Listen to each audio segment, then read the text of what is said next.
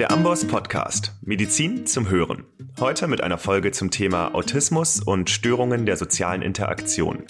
Am Mikrofon ist für euch Philipp Winghardt, Arzt aus der Amboss Redaktion.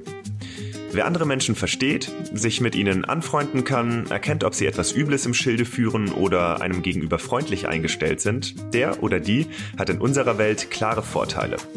Soziale Interaktion bestimmt unser Leben. Im Privaten, bei der Arbeit, aber auch im Großen und Ganzen, bei den gesellschaftlichen Entscheidungen, die wir treffen. Und natürlich auch in der Medizin. Was viele von uns in Praxis und Krankenhaus täglich ganz selbstverständlich machen, nämlich zu erkennen, ob jemand Angst hat, unter Schmerzen leidet oder traurig ist, um dann darauf einzugehen, sozial zu interagieren und daraus Handlungen abzuleiten, das ist für manche Menschen alles andere als einfach. Und über die sprechen wir heute. Menschen mit der Diagnose Autismus.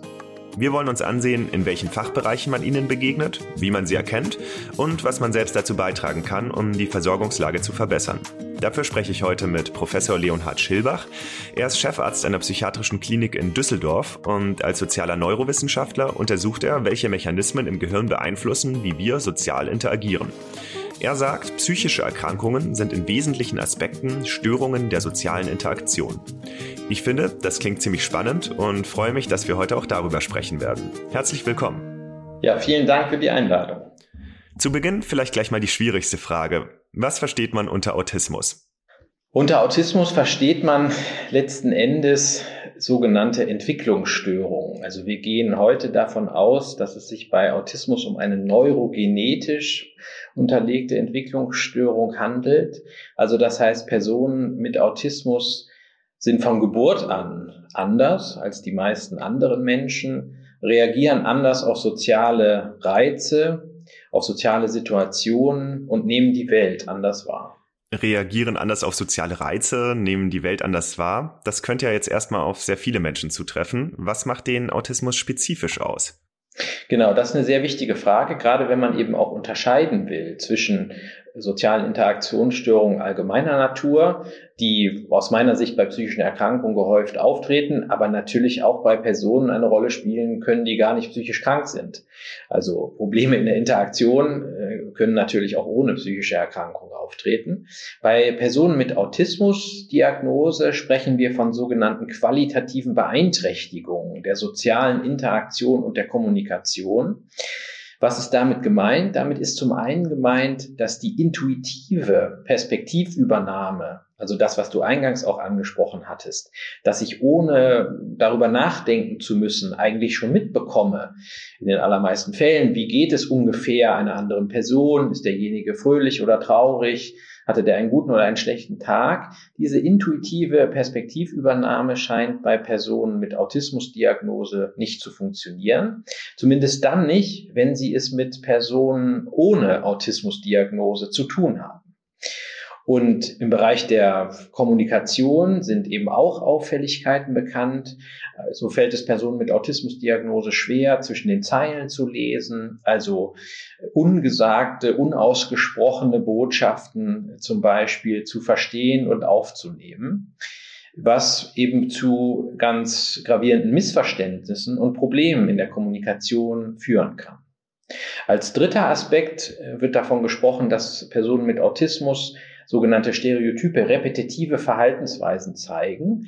Also zum Beispiel sich sehr intensiv in bestimmte Themen, Materien einarbeiten, ähm, sehr ausdauernd für andere von außen manchmal nutzlos erscheinende Zeit dauernd verwenden, sich mit einem bestimmten Thema zu beschäftigen oder auch Ordnungsroutinen haben, äh, monoton anmutende äh, Tätigkeiten, die sie immer wieder durchführen, weil das zu einem sagen wir mal, Stabilisierungsgefühl beiträgt und dazu, dass die Personen sich wohlfühlen. Okay, jetzt hast du drei Punkte angesprochen und die werden ja auch häufig als eine klinische Trias aufgeführt. Also erstens diese qualitativen Auffälligkeiten im sozialen Verständnis. Mhm. Da hast du beispielsweise die Schwierigkeiten genannt, sich intuitiv in andere Personen hineinzuversetzen. Zweitens dann die qualitativen Auffälligkeiten im Bereich der Kommunikation, verbal und nonverbal. Du meintest, das führt häufig zu Missverständnissen. Und drittens die stereotypen repetitiven Verhaltensweisen, beispielsweise in monoton wirkenden Handlungen, die den AutistInnen dann eine Art Stabilisierungsgefühl geben, meintest du. Mhm. Aber Autismus geht auch noch mit anderen Auffälligkeiten einher, oder? Beispielsweise kommen doch viele Menschen mit Autismus manchmal sehr schlecht mit Lärm klar. Genau richtig. Das sind dann so accessorische Symptome, würde man jetzt in der klassischen medizinischen Terminologie sagen. Also neben den Kernsymptomen von Autismus, neben dieser klinischen Trias, gibt es andere Aspekte, die auch gehäuft vorkommen. Und was jetzt dieses äh, Thema der Reizsensibilität angeht, da ist tatsächlich so, dass viele Menschen mit Autismusdiagnose berichten, dass sie besonders sensibel für Sinnesreize sind, also Hypersensitivitäten aufweisen, was zum Beispiel äh, Licht angeht, Geräusche angeht, zum Teil auch Gerüche. Und das ist häufig auch eine nennenswerte Beeinträchtigung. Also Personen mit Autismus profitieren zum Beispiel dann bestimmte Technologien zu verwenden, Noise Cancelling Headphones und dergleichen mehr, um solche Dinge auch ausgleichen zu können. Und das geht eben auch einher möglicherweise mit Wahrnehmungsbesonderheiten. Also Personen mit Autismus haben häufig eine besonders detailorientierte Wahrnehmung, sind in der Lage, Kleinigkeiten zu erkennen, die anderen Menschen gar nicht auffällt. Und daran kann man auch sehen, dass bestimmte Aspekte von Autismus auf der einen Seite eine, sagen wir mal, Beeinträchtigung darstellen, also ich muss mir die Ohren zuhalten, um an einer Baustelle vorbeilaufen zu können. Aber an anderer Stelle kann diese detailorientierte Wahrnehmung auch eine große Stärke darstellen. Also nämlich die Fähigkeit, Kleinigkeiten sofort zu erkennen. Ja, kleine Fehler, die andere Personen nach x-fachem Lesen von Texten nicht gesehen haben, sofort zu bemerken. Und äh, von daher ist mir auch immer wichtig zu betonen, dass bei der Analyse und der Charakterisierung von Autismus man nicht nur defizitorientiert vorgehen sollte, wie wir das ja häufig in der Medizin auch machen, natürlich auch äh, zum Teil zu Recht, sondern dass wir auch überlegen, inwiefern handelt es sich möglicherweise bei diesen Aspekten an anderer Stelle auch um Stärken, die Personen mit Autismus auch einsetzen können. Gut, Stärken auf der einen Seite, Einschränkungen auf der anderen. Genau das wird ja häufig diskutiert, wenn sich Menschen mit Autismusdiagnose austauschen. Ist das jetzt eine Störung oder eine Behinderung oder nichts davon, sondern einfach eine Persönlichkeitsvariante? Da gibt's sehr unterschiedliche Auffassungen. Jetzt mal unabhängig davon, wenn die Diagnose steht, wie bezeichnen sich Menschen mit Autismus dann selbst? Ja, das ist ein äh, wichtiger Punkt. In meiner Erfahrung gibt es äh, Personen, die von sich als Mensch mit Autismus oder als Mensch mit Autismusdiagnose äh, sprechen, aber eben andere Personen, die das eher ablehnen und sagen, ich möchte als Autistin oder als Autist angesprochen werden. Und mir ist natürlich wichtig, dass ähm, jetzt im Rahmen unseres Gesprächs auch äh, die Personen sich eben entsprechend angesprochen fühlen. Und ich bemühe mich immer, wenn ich hoffentlich dran denke, auch beide Bezeichnungen zu verwenden. Okay, dann, dann mache ich das jetzt auch so. Ich würde gern einen Blick auf die Zahlen werfen. Wie häufig ist Autismus? Autismus betrifft konservativen Schätzungen nach ungefähr ein Prozent der Bevölkerung. Und das finde ich immer wichtig zu betonen, weil häufig davon ausgegangen wird, Autismus sei etwas ganz besonders Seltenes. Das geht zurück auf die Erstbeschreiber von Autismus, von denen einer zumindest sozusagen diese Haltung so vertreten hat. Und letzten Endes muss man aber sagen, dass auch größere Schätzungen, epidemiologische Studien gezeigt haben, dass es doch zumindest auf psychiatrischem Gebiet eine relativ häufige Erkrankung ist. Ungefähr so häufig wie zum Beispiel auch psychotische Störungen oder die Schizophrenie. Ein Prozent der Bevölkerung, das ist wirklich alles andere als selten. Und Autismus wird ja bei Männern ungefähr dreimal häufiger diagnostiziert als bei Frauen. Auch das ist ein Punkt, der viel diskutiert wird, ob das jetzt etiologische Gründe hat oder ob Frauen schlichtweg unterdiagnostiziert sind. Wie siehst du das? Besteht da in der Breite ein Problem? Das ist tatsächlich ein Problem, was damit zusammenhängt, dass der sogenannte Phänotyp, der klinische Phänotyp von Autismus eben über Jahrzehnte lang fast ausschließlich anhand von Männern überhaupt definiert wurde. Und auch die entsprechenden Testverfahren stellen natürlich auf diese, sagen wir mal, männlich autistischen Verhaltensweisen ab. Das ist durchaus ein Problem, weil dadurch natürlich Frauen mit Autismus, Autistinnen übersehen werden können. Und das ist noch doppelt problematisch, weil die Forschung der letzten Jahre auch zeigt, dass möglicherweise Autistinnen, Frauen mit Autismus, besonders gut darin sind, den Autismus zu überdecken also zu maskieren. Das wird so als Masking oder Camouflaging bezeichnet.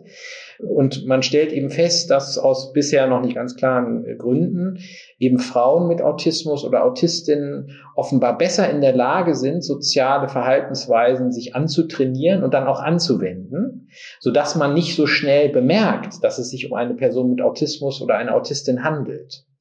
Das wiederum stellt aber häufig auch eine sehr große Anstrengung dar. Also das ist quasi wie so eine Daueraufgabe, sozusagen, die dann durchgeführt werden muss, die sehr große Energie- und Kraftressourcen verbraucht. Wird sich das Verhältnis Mann zu Frau 3 zu 1 also noch verändern?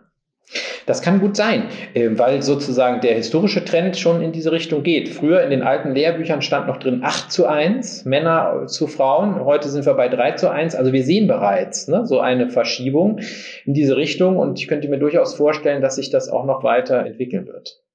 Ein anderer Punkt, der mir an der Stelle auch noch wichtig ist zu betonen, ist die immer wieder gestellte Frage, äh, warum sprechen Psychiater davon, dass es sich bei Autismus um eine psychische Erkrankung handelt? Wo es doch sicherlich nicht vergleichbar ist, zum Beispiel mit einer phasenhaft verlaufenden Depression. Und das ist natürlich äh, zutreffend. Also bei Autismus äh, haben wir natürlich nicht die gleiche Idee wie bei einer Depression, wo wir sagen würden, wir, wir behandeln die Depression, dann kommt die in Remission und danach sozusagen ist die Person wieder ganz gesund. Bei Autismus sprechen wir natürlich eher über zeitlich überdauernde Aspekte der Persönlichkeit einer Person. Und auch der Ansatz ist ein anderer. Also heutzutage gehen wir ja nicht davon aus, dass Autismus sozusagen vollständig therapierbar ist. Und das ist auch äh, gar nicht immer der Wunsch. Also es gibt durchaus auch äh, betroffene Personen, die sagen, ich möchte gar keine Therapie wahrnehmen. Ich komme soweit ganz gut zurecht. Immerhin drei Viertel der Personen mit Autismus, der Autistin, haben Therapiewünsche. Das ist in Studien sozusagen zu den Erwartungen an Psychotherapie auch entsprechend ge gezeigt worden. Aber immerhin doch ein Viertel bis ein Fünftel sieht für sich selber eben keinen Bedarf. Und insofern muss man an der Stelle natürlich auch differenzieren. Drei Viertel der Menschen mit Autismus und Autistinnen haben einen Therapiewunsch.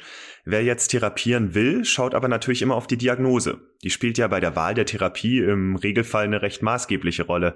Und da tut sich gerade ziemlich viel. Die klassische Unterteilung in frühkindlich, atypisch und Asperger wird aufgegeben, richtig? Genau, diese Unterscheidung wird verlassen, jetzt auch mit dem ICD-11, wo nur noch von der Autismus-Spektrum-Störung gesprochen wird. Und diese Aufteilung von frühkindlichem Autismus und Asperger-Syndrom hat tatsächlich auch mit den Erstbeschreibern, also Leo Kanner und Hans Asperger, zu tun. Und die ist über Jahrzehnte ja aufrechterhalten worden, ähm, weil man tatsächlich dachte, dass das äh, eine wichtige Unterscheidung im Hinblick auf die Prognose ist. Also die Vorstellung war, dass gerade Personen mit einem Asperger-Syndrom, die eben keine Verzögerung der Sprachentwicklung in der Kindheit aufweisen im Vergleich zum frühkindlichen Autismus, dass die möglicherweise eine bessere Prognose haben würden eben auch intakte kognitive Fähigkeiten aufweisen und deshalb insgesamt im Leben besser zurechtkommen. Und jetzt hat man aber in den letzten Jahren auch in großen Studien gesehen, dass das sozusagen in dieser Klarheit sich eben nicht abzeichnet. Und dass gerade auch Personen mit einem sogenannten hochfunktionalen Autismus oder Autismus ohne äh, kognitive Einschränkungen tatsächlich in sehr hohem Maße bis zu 50 Prozent von klinisch manifesten Depressionen betroffen sind und auch ein besonders hohes Suizidrisiko aufweisen und sich tatsächlich eben auch erfolgreich umbringen in einer solchen Häufigkeit und Frequenz, dass das sogar einen Einfluss hat auf die durchschnittliche Lebenserwartung dieser Gruppe. Äh, und das ist natürlich ein sehr wichtiges äh, Argument, um auch diese Unterscheidung aufzugeben und lieber allgemein sozusagen sich dem Thema Autismus zuzuwenden und dann natürlich individuell zu schauen, welche Bedarfe und Unterstützungsnotwendigkeiten ergeben sich dann im Einzelfall. Die klassischen Autismusdiagnosen schmelzen im ICD-11 also zusammen und werden unter dem Begriff Autismus-Spektrumstörung zusammengefasst. Wer sich da nochmal einen Überblick verschaffen möchte, kann das im Amboss-Kapitel Tiefgreifende Entwicklungsstörungen. Wir haben ja eingangs gehört, dass dort auch der Autismus bzw. die Autismus-Spektrumstörung angesiedelt sind. Die sind ähm, dort sehr übersichtlich zusammengefasst und ihr findet das Kapitel unter go.amboss.com slash Autismus. Jetzt muss ich aber noch mal kurz nachfragen, ob ich das gerade richtig verstanden habe. Die Hälfte aller Menschen, bei denen ein Autismus ohne kognitive Einschränkungen diagnostiziert wird, leidet unter Depressionen? Genau, also wir haben zum Beispiel in, in, meiner Münchner Zeit so eine Katamnese gemacht, wo wir geschaut haben, welche Personen haben bei uns eine Spätdiagnose Autismus bekommen. Autismus wird ja typischerweise in der Kindheit und Jugend diagnostiziert, aber eine Subgruppe von Personen wird eben erst im Erwachsenenalter diagnostiziert. Und bei diesen Personen, so muss man genauer sagen, bei dieser Personengruppe war es tatsächlich in 50 Prozent der Fälle so, dass sie beim Zeitpunkt der Diagnosestellung also Autismus im Erwachsenenalter, tatsächlich unter einer klinisch manifesten Depression gelitten haben. Und bei diesen Personen, die spät diagnostiziert werden, handelt es sich eben im überwiegenden Maße um Personen, die man früher äh, mit einem Asperger-Syndrom diagnostiziert hätte. Also Personen sozusagen ohne Einschränkungen der kognitiven intellektuellen Fähigkeiten, äh, die möglicherweise dann in der Kindheit und Jugend noch relativ gut zurechtkamen, die Schule geschafft haben und so weiter, ohne dass irgendwie dann tatsächlich äh, die Diagnose gestellt worden wäre. Gerade auch nochmal vor dem Hintergrund dieser hohen Suizidraten, die du angesprochen hattest. Wer da nochmal sein Wissen auffrischen möchte, kann das unter go.ambos.com slash Suizid. Wir haben da ein ganzes Kapitel mit Tipps und Hinweisen, beispielsweise zur Suizidanamnese. Es lohnt sich auf jeden Fall, sich da auszukennen. Ich sag nochmal den Link go.ambos.com slash Suizid. Wahrscheinlich können ja gerade da, also bei noch nicht diagnostizierten AutistInnen im Erwachsenenalter, die eben so gefährdet sind, auch Kolleginnen und Kollegen außerhalb der Psychiatrie gut helfen, wenn sie eben die Zeichen richtig deuten und den Autismus erkennen. In welchen Fachbereichen trifft man auf Autistinnen und welche Leitsymptome helfen, um sie zu erkennen? Also ich denke, ähm, die Personen mit Autismus sind tatsächlich äh, überall zu finden. Davon muss man schon ausgehen. Also wir haben ja gerade schon gesagt, dass auch zum Beispiel Kinderärzte da natürlich eine sehr wichtige Rolle spielen, ja, was die Entwicklungsmeilensteine von Kindern angeht. Und insbesondere natürlich dann auch die Frage ist, gibt es Besonderheiten im Sozialverhalten? Ja, verhält sich das Kind ganz anders als die meisten anderen Kinder? Spielt es nicht mit anderen? Ist das Kind nicht interessiert an Rollenspielen zum Beispiel? Hat insgesamt wenig Interesse für soziale äh, Kontakte, die Ausbildung von Freundschaften und so weiter. Also das ist sozusagen natürlich ein, ein besonders wichtiger äh, Bereich, die Kinderärztinnen und Ärzte. Und dann später im Erwachsenenbereich kann das natürlich auch ganz äh, unterschiedlich sein. Also ich denke da auch insbesondere an die allgemeinmedizinische Versorgung, ja, wo eben auch Personen möglicherweise noch undiagnostiziert mit Autismus eben Kontakte äh, herstellen und wo ähm, man natürlich auch auf die Auffälligkeiten in der sozialen Interaktion achten sollte. Also insbesondere Auffälligkeiten im Bereich von Blickkontakt, schaut mich die Person an, auch des Sprachgebrauches. Personen mit Autismus neigen ja dazu, ähm, gesagtes Wort wörtlich zu nehmen, sehr konkret, sehr explizit zu sprechen.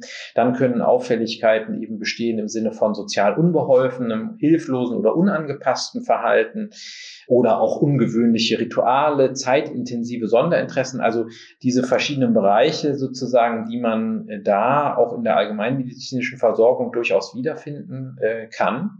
Und dann ist natürlich auch immer die Frage, ob sich das auswirkt. Also gibt es Auswirkungen im psychosozialen Bereich, ja, weil äh, man ja sozusagen bei Autismus eben erwarten würde, dass das Besonderheiten sind, die tatsächlich auch zu Nachteilen, zu Beeinträchtigungen jetzt definitionsgemäß führen. Also das würde man auch äh, sich anschauen wollen. Und dann gibt es tatsächlich eben Screening-Tests, die inzwischen zur Verfügung stehen. Also der Autismus-Quotient ist ein Selbstbeurteilungsfragebogen in einer Langfassung mit 50 Items oder in einer Kurzfassung mit 10, den man auch möglicherweise eben in niedergelassenen Praxen gut verwenden kann, also wo die betroffene Person selbst dann Angaben machen kann zu verschiedenen Fragestellungen, also wo man bestätigen soll, ob bestimmte Aussagen auf einen selbst zutreffen, nämlich, dass man ähm, ein Interesse an anderen Personen hat oder ob es einem leicht fällt, sich in andere Menschen reinzudenken, zum Beispiel sofort zu sich vorzustellen, was eine Romanfigur in einem Buch, das ich gerade lese, wohl denken könnte. Da stehen so Items drin, kann ich anderen Personen am Gesicht ablesen, wie es ihnen geht. Und das sind sozusagen dann Fragen, von denen man weiß, wo auch nachvollzogen wurde wissenschaftlich, dass die einen hohen prädiktiven Wert haben für eine äh, etwaige Autismusdiagnose. Und die werden deshalb auch in Leitlinien empfohlen. Großbritannien zum Beispiel in den NICE Guidelines stehen diese Fragebögen tatsächlich explizit drin. Also das kann sozusagen ein erster Schritt sein, um diesen Anfangsverdacht, Autismus zu bestätigen.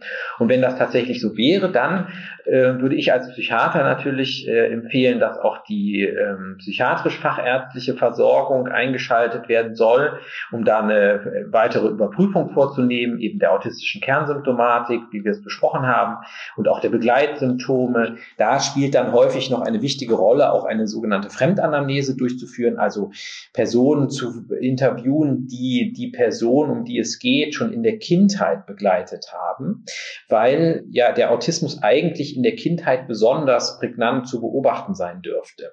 Menschen mit Autismus, wenn sie klug sind, über kognitive Fähigkeiten verfügen, lernen natürlich im Laufe der Zeit, auch bestimmte, sagen wir mal, autismus-spezifische Besonderheiten zu verstecken, weil immer wieder über soziales Feedback an sie herangetragen wird, du musst den anderen in die Augen schauen, das wird erwartet, tu das doch und so weiter. Und deswegen kann es eben tatsächlich sein, dass Autismus im Laufe der Zeit auch schwerer zu diagnostizieren wird. Aber diese längsschnittliche Beurteilung, also was, welche Hinweise gibt es in der Kindheit? Wir gucken uns zum Beispiel in der Ambulanz auch immer die Grundschulzeugnisse an, befragen die Eltern und so weiter. Das ist dann ein ganz äh, wichtiger, ähm, ein ganz wichtiger Punkt auch in der weiteren Überprüfung, um eben eine sogenannte Längsschnittanalyse auch durchführen zu können. Und dann gibt es am Ende des Tages natürlich auch Spezialambulanzen für Autismus die häufig eben an den Uniklinika angesiedelt sind, aber auch an anderen psychiatrischen Fachkliniken natürlich, wo möglicherweise noch zusätzliche Testverfahren, neuropsychologische Testungen äh, und so weiter hinzugenommen werden, um dann auch bei besonders schwierigen Fällen die Differentialdiagnostik dann sehr gut abdecken zu können. Lass uns vielleicht kurz nochmal auf diese Tests zurückkommen, die auch für die hausärztliche Praxis interessant sein könnten. Kannst du da bitte nochmal sagen, wie die heißen und wie lange man in etwa braucht, um die auszuwerten? Also es gibt einmal diesen Autismus-Quotienten, den ähm, Herr Baron Cohen, also ein berühmter Psychologe in Cambridge, entwickelt hat. Das ist ein äh, Fragebogen mit 50 Fragen ähm, so dass natürlich Personen unterschiedlich lange brauchen, um den auszufüllen, aber es ist ein überschaubarer Zeitraum. Ja, also 20 Minuten, halbe Stunde wird man den vermutlich schaffen können, je nachdem, wie lange man, wie lange man sich dafür Zeit nimmt. Und es gibt aber tatsächlich auch die Kurzversion, den AQ10, der auch in den NICE Guidelines erwähnt ist, der eben dann entsprechend noch kürzer nur dauern würde. Ja, und das sind Selbstbeurteilungsfragebögen, die als Screening-Instrumente sich bewährt haben. Aber man muss an der Stelle auch noch einen Kave einfügen, nämlich dass man einen hohen Wert, der ja rauskommen könnte, wenn man so einen Selbstbeurteilungsfragebogen ausfüllt, natürlich nicht zu verwechseln ist mit einer Diagnose Autismus. Warum ist das so? Wir haben in Studien, die auch mein Doktorvater, Herr Professor Vogelei in Köln durchgeführt hat, ähm, gesehen, dass dieser Test zwar eine hohe Sensitivität hat, aber eben nicht spezifisch ist. Das heißt, es gibt Personen, die andere psychische Erkrankungen haben, insbesondere Angststörungen, Depressionen, Persönlichkeitsstörungen, die durchaus einen hohen Wert haben, sogar oberhalb des klinischen Cut-off-Wertes für Autismus, aber dann am Ende nach Beurteilung in einer Spezialambulanz eben nicht die Diagnose Autismus erhalten. Und das ist wiederum inter interessant, weil es ja meine, sagen wir mal, These von psychischer Erkrankung als Störung der sozialen Interaktion untermauert weil dieser Fragebogen letzten Endes natürlich abfragt, wie interessiert bin ich an sozialen Kontakten, wie gelingen mir die und so weiter. Also das heißt, das, was da sozusagen als autismus-spezifisches Testsystem entwickelt wurde, hat tatsächlich den Nachteil, dass es gar nicht, gar keine hohe Spezifität hat, sondern eher sozusagen psychische Erkrankungen in einem Spektrum abbildet. Und das ist ja der Grund, warum bei uns die Ambulanz auch nicht Autismusambulanz heißt, sondern Ambulanz für Störungen der sozialen Interaktion, weil wir eben sehen, dass viele Menschen auch ohne Autismusdiagnose zu uns in die Ambulanz kommen und durchaus und ganz gezielt Schwierigkeiten in den sozialen Kontakten, Enttäuschungen, soziale Ausgrenzungserfahrungen, Kränkungen und so weiter schildern und dann häufig auch sagen, wir wären gar nicht auf die Idee gekommen, in eine psychiatrische Klinik zu gehen, aber als sie diese Beschreibung gelesen haben auf unserer Website der Ambulanz für Störungen der sozialen Interaktion, ist ihnen sozusagen klar geworden, das ist etwas, das betrifft mich und ich komme jetzt hierher, um abprüfen zu lassen, ob das möglicherweise doch auch mit einer psychischen Erkrankung zu tun haben könnte. Ist es dann das, was du meinst, wenn du sagst, psychische Erkrankungen seien in wesentlichen Aspekten Störungen der sozialen Interaktion? Das ist zumindest ein Aspekt. Ich glaube, es gibt auch noch andere. Da müsste man jetzt sehr, sagen wir mal, detailliert in noch so psychiatrische Fragestellungen zur Psychopathologie zum Beispiel einsteigen, weil wir natürlich in der Psychiatrie nach wie vor auch mit der Frage ringen, wie sind psychische Erkrankungen überhaupt definiert? Und da ist eine wichtige Überlegung natürlich auch, dass Abweichungen von psychischen Erlebnisweisen natürlich häufig definiert werden als Abweichung von Konsensdefinitionen von sozialen Spielregeln, die intersubjektiv konstituiert werden. Also wir alle bestimmen ja und tragen dazu bei, zu definieren, was ist eigentlich sozial normal. Das ist natürlich kulturell auch äh, hinterlegt und unterschiedlich, aber auch in diesem Sinne, ja, kann man sozusagen psychische Erkrankungen als Störung der sozialen Interaktion äh, begreifen, weil dort eben Abweichungen zu finden sind, die äh, sozusagen in Abweichung zur sozialen Gruppe überhaupt erst erkennbar werden und sich natürlich nicht so leicht zum Beispiel feststellen lassen wie eine Blutdruckmessung. Wir alle tragen dazu bei, zu definieren, was ist eigentlich sozial normal, hast du gesagt. Für dieses sozial normale Verhalten, was auch immer wir darunter verstehen, haben Menschen mit Autismusdiagnose und Autistinnen ja ein eigenes Wort. Mhm. Neurotypisch. Ich finde, das ist eine ganz interessante Wortschöpfung.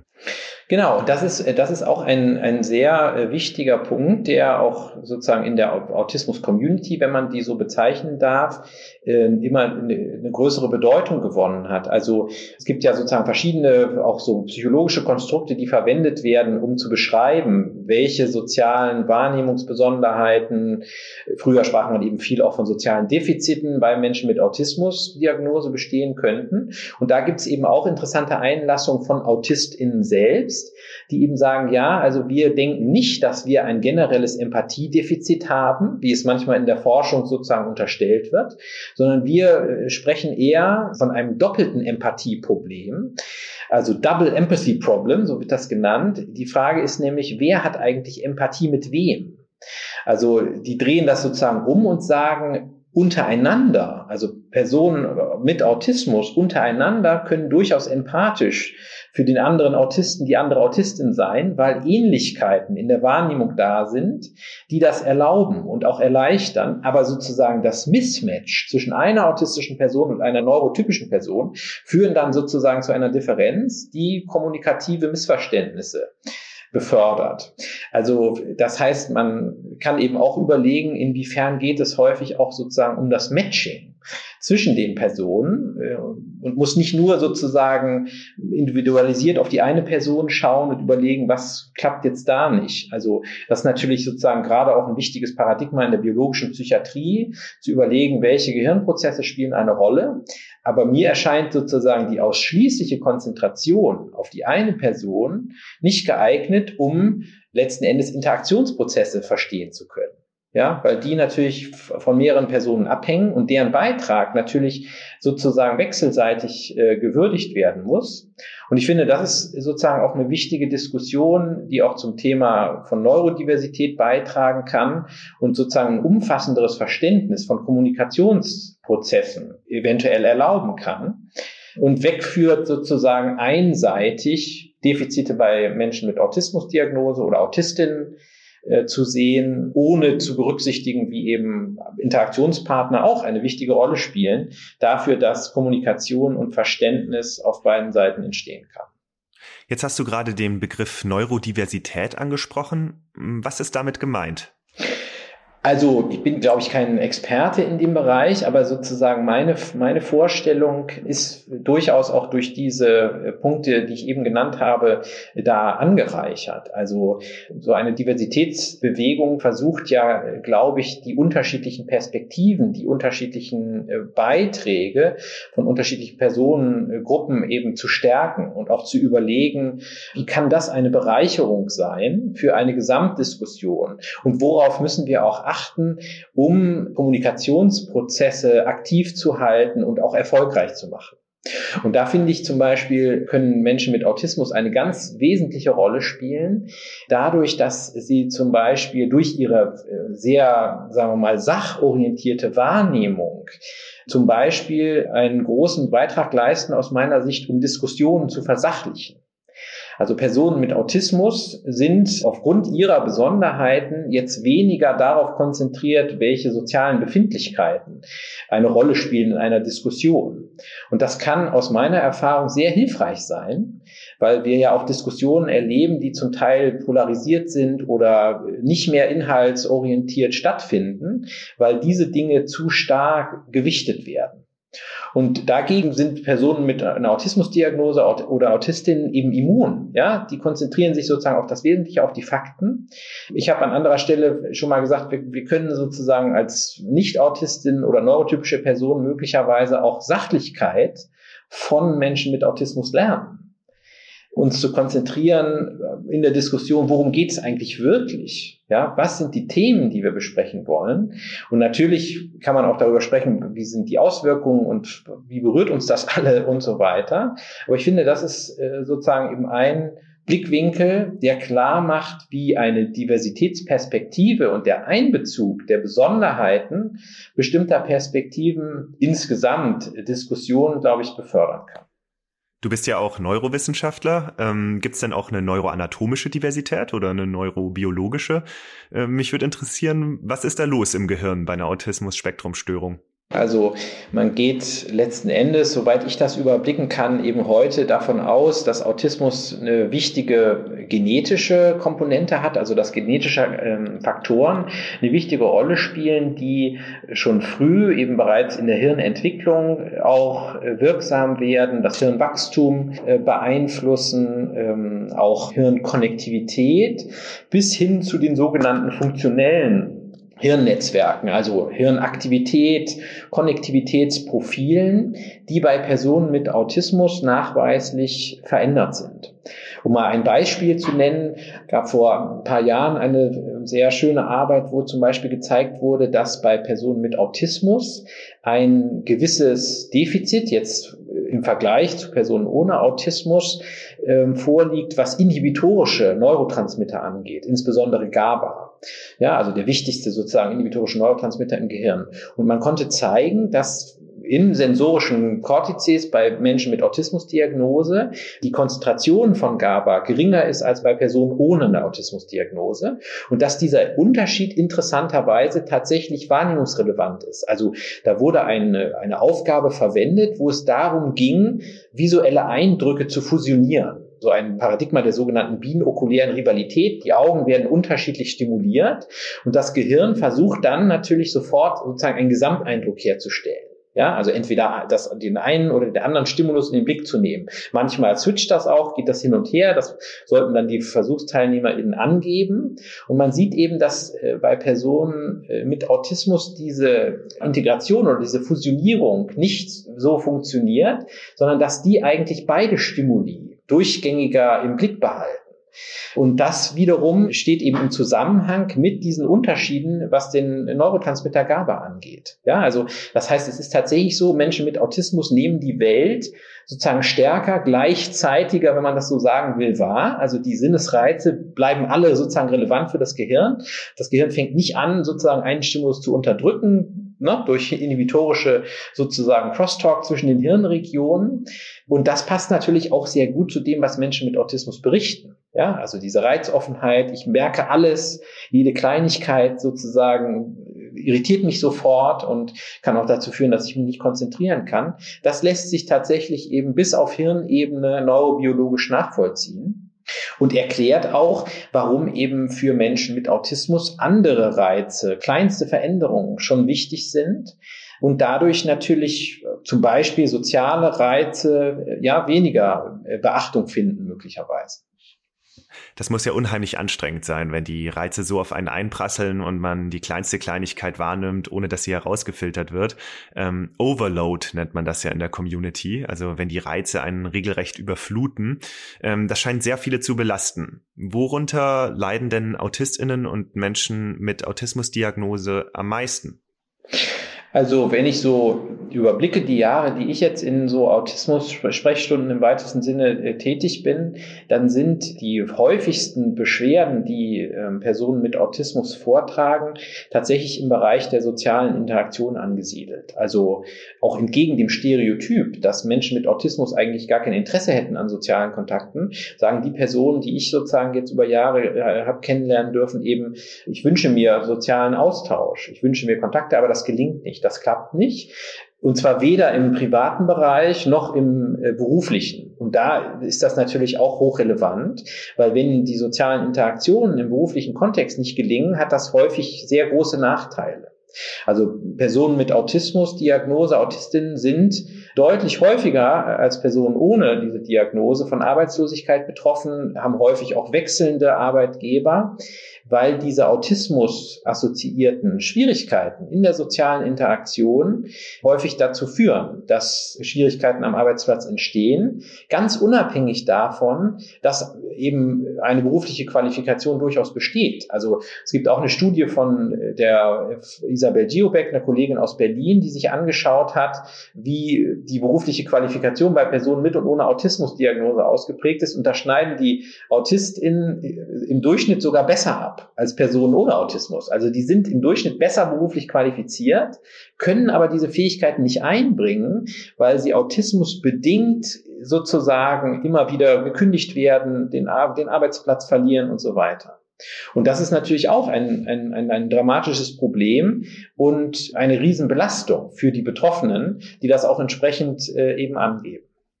Okay, nehmen wir mal an, ich wäre Hausarzt und hätte das alles gemacht, was wir eben besprochen haben, die Fragebögen ausgegeben und ausgewertet und hätte auf den Augenkontakt geachtet und so weiter.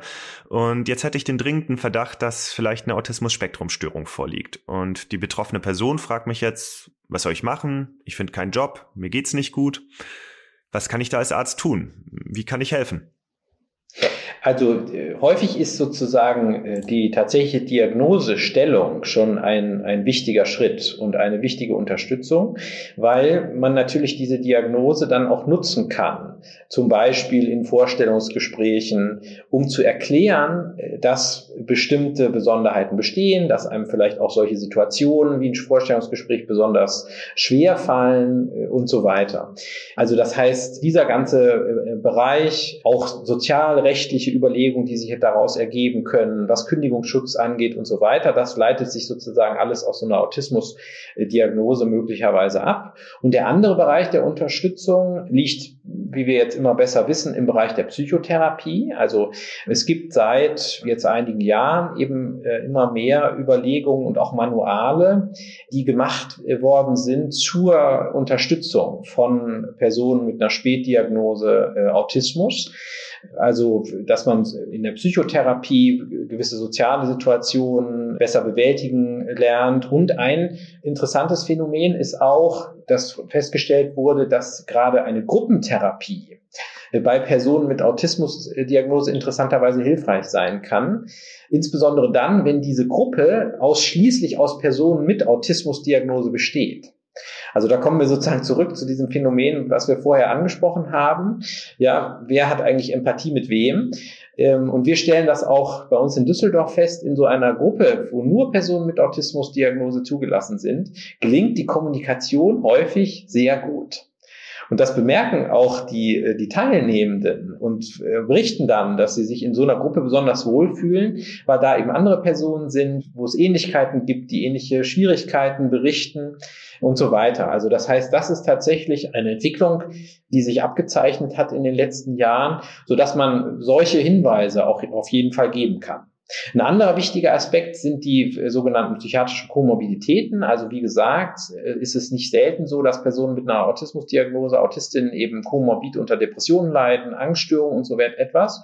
Und das ist natürlich genauso wie äh, bei Personen ohne Autismusdiagnose wichtig, die auch gezielt zu behandeln.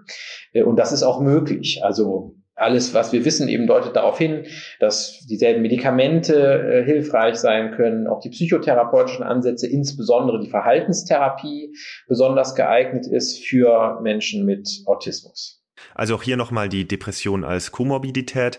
Ich würde gerne nochmal auf die Störungen in der sozialen Interaktion eingehen und zwar auch außerhalb der Autismus-Spektrum-Störungen. Wie ist das? Führen deiner Meinung nach alle psychischen Erkrankungen zu einer Störung der sozialen Interaktion oder nur manche bestimmte? Ja, aus meiner Sicht würde ich behaupten, dass tatsächlich alle psychischen Erkrankungen zu Einschränkungen äh, der sozialen Interaktionsfähigkeit führen können. Also alle großen psychischen Erkrankungen haben diese Charakteristika. Also wenn man jetzt zum Beispiel an psychotische Störungen, Schizophrenie denkt, da ist der soziale Rückzug sozusagen ein sehr wichtiges Signal. Die frühen Beschreibungen von Schizophrenie haben sogar das Wort Autismus verwendet, interessanterweise, um genau das zu beschreiben. Aber auch bei Depressionen zum Beispiel kennen wir das Phänomen der sogenannten negativen Interaktionsspirale, was äh, eben bezeichnet, dass eine Person mit Depression Veränderungen im Interaktionsverhalten zeigt, die häufig auch die Angehörigen betreffen, die sich wundern, vielleicht auch frustriert sind oder ohnmächtig daneben stehen, wenn eine Person an Depression leidet und dann typischerweise versuchen zu ermuntern lass dich doch nicht hängen, wird doch nicht so schlimm sein und mach doch mal. Also versuchen sozusagen die Person da auszulenken, was aber bei einer äh, Depression ab einem bestimmten Schweregrad nicht mehr funktioniert, auch nicht funktionieren kann und dann auch zu Wut und Ärger bei Angehörigen führen kann äh, oder auch zur Abwendung. Ne? Also ja, wenn ich wenn ich dir gar nicht helfen kann, jetzt habe ich schon so viel versucht, ja, dann musst du eben selber sehen, wie du klarkommst. Und das kann ja auch ganz problematisch sein, weil das die Gedanken, die eine depressive Person hat, nichts wert zu sein, keine Zukunft zu haben, keine Unterstützung und so weiter. Diese Gedanken können natürlich dann durch so ein Verhalten, was natürlich ganz unabsichtlich an den Tag gelegt wird, sogar noch bestätigt werden. Also auch bei Depressionen sehen wir das Phänomen, bei Angststörungen, äh, auch Zwangsstörungen haben interessanterweise häufig ja auch eine interpersonelle Funktionalität, ja, die man analysieren kann. In allen Bereichen der Psychiatrie, auch bei den Persönlichkeitsstörungen, die ja Beziehungsstörungen sind, also die darin bestehen, dass Menschen gewisse Erwartungen haben an Interaktionspartner, ohne dass das sozusagen der betroffenen Person selber klar ist, natürlich was aber zu Interaktionshemmnissen führen kann. Ja, also denken wir mal an die narzisstische Persönlichkeitsstruktur. Das sind Personen, die eigentlich unbewusst den Wunsch haben, sie sollen sozusagen von anderen bestätigt werden, toll gefunden werden und so weiter. Ja, also es ist eine interpersonell wirksame sozusagen Erwartung, die aber natürlich andere Personen möglicherweise gar nicht dauerhaft bereit sind zu bestätigen aus nachvollziehbaren Gründen. Ja, also auch an der Stelle sieht man, das sind Interaktionsstörungen, das sind Beziehungsstörungen und insofern finde ich sozusagen lohnt es sich, so einen transdiagnostischen Ansatz sich zu überlegen. Den haben wir tatsächlich auch mit Kolleginnen aus München in einem Psychotherapie-Manual niedergeschrieben. Äh, das ist das kompetenzorientierte Manual zur Behandlung von Störungen der sozialen Interaktion. Also wieder ein sehr langer Titel. Abgekürzt ist das, ist das das COMSI-Manual. Ja, also das Akronym sozusagen liest sich wie das französische COMSI. Und die Idee von diesem Manual ist tatsächlich, dass wir ein Interaktionsprofil einer Person erfassen können. Weil jeder von uns hat Stärken und jeder von uns hat Schwächen im Bereich der sozialen Interaktion. Und wir haben das versucht zu unterscheiden im Hinblick auf die Wahrnehmung. Was muss ich in der Lage sein, wahrzunehmen bei anderen Personen und dann sozusagen im Bereich des Verhaltens. Was muss ich tun können, um auf andere Menschen zuzugehen? Was muss ich tun können, um möglicherweise aber auch mich zu distanzieren oder mich abzugrenzen und so weiter? Und wir haben einen sogenannten Interaktionskompass entwickelt, der letzten Endes so ein Profil abbildet. Ja, dieser Fähigkeiten, von denen wir denken, dass sie relevant und wichtig sind für die soziale Interaktionsgestaltung. Und über einen Fragebogen kann ich sozusagen mein eigenes Interaktionsprofil erstellen, um diese Stärken und Schwächen ein Stück weit zu quantifizieren um dann zu überlegen, in einer Psychotherapie zum Beispiel, in einer Gruppentherapie, wie kann ich jetzt an diesem Profil arbeiten? Welche Kompetenzen will ich entwickeln, um sozusagen mein Profil zu ergänzen, damit ich soziale Interaktionen leichter, erfolgreicher, zufriedenstellender bewältigen kann? In der Vorstellung, dass diese Fähigkeit möglicherweise Symptome ganz unterschiedlicher Erkrankungen in die Remission bringen kann. Ja, also der Depressive wird weniger depressiv, die Person mit der Angststörung weniger ängstlich und so weiter, weil wir eben wissen, dass die soziale Interaktion so ein wichtiger Motor von äh, Wohlbefinden ist, auch von Aktivität im Belohnungssystem des Gehirns und so weiter soziale Interaktion als Motor des Wohlbefindens. Wenn wir jetzt mal den Spieß umdrehen und schauen, immer mehr Menschen leiden unter psychiatrischen Erkrankungen, beispielsweise depressiven Störungen. Was sagt das dann über unsere soziale Interaktion und über unsere Gesellschaft im Allgemeinen? Das finde ich ist eine besonders äh, wichtige und, äh, und kluge Frage. Und eine Annahme, die tatsächlich ja auch empirisch gestützt wird, ist, dass sich die sozialen Interaktionen verändern in Häufigkeit äh, und Frequenz. Also es gibt Studien, die eben zeigen, dass Menschen in viel höherem Maße, als das noch vor zehn Jahren war und auch schon vor der Pandemie, mehr Zeit alleine verbringen. Woran das sozusagen im Einzelnen und genau liegt, ist sicherlich noch eine weiter zu untersuchende Frage. Aber ähm, wir wissen auch aus anderen Studien, dass eben Einsamkeit ganz wichtigen Einfluss hat und auch einen Risikofaktor darstellt für die Entwicklung von psychischen Erkrankungen. Von daher äh, ist das natürlich eine ganz wichtige Überlegung. Ja? Wie kommt es, dass die Menschen stärker allein sind, weniger soziale äh, Kontakte unterhalten? Was trägt dazu bei? Und wie können wir möglicherweise auch darauf einwirken, dass sich das ändert, wenn wir doch sehen und wissen, dass die sozialen Beziehungen ein wichtiger Protektionsfaktor sind für die seelische Gesundheit. Es würde mich auch interessieren, was unsere Hörerinnen und Hörer darüber denken. Wenn ihr Lust habt, schreibt uns eure Gedanken zu diesem Thema an news-redaktion.ambos.com. Vielleicht noch zum Schluss. Wenn du dir heutzutage die soziale Interaktion vor Augen führst, was würdest du dir dann für die Zukunft wünschen? Also, was ich mir, glaube ich, wünschen würde, ist, dass wir alle gemeinsam aufeinander äh, achten und Interaktionsmöglichkeiten nutzen, wenn sie sich ergeben. Nicht immer verstehen wir gleich die anderen Menschen, warum sie sich so verhalten, wie sie sich verhalten.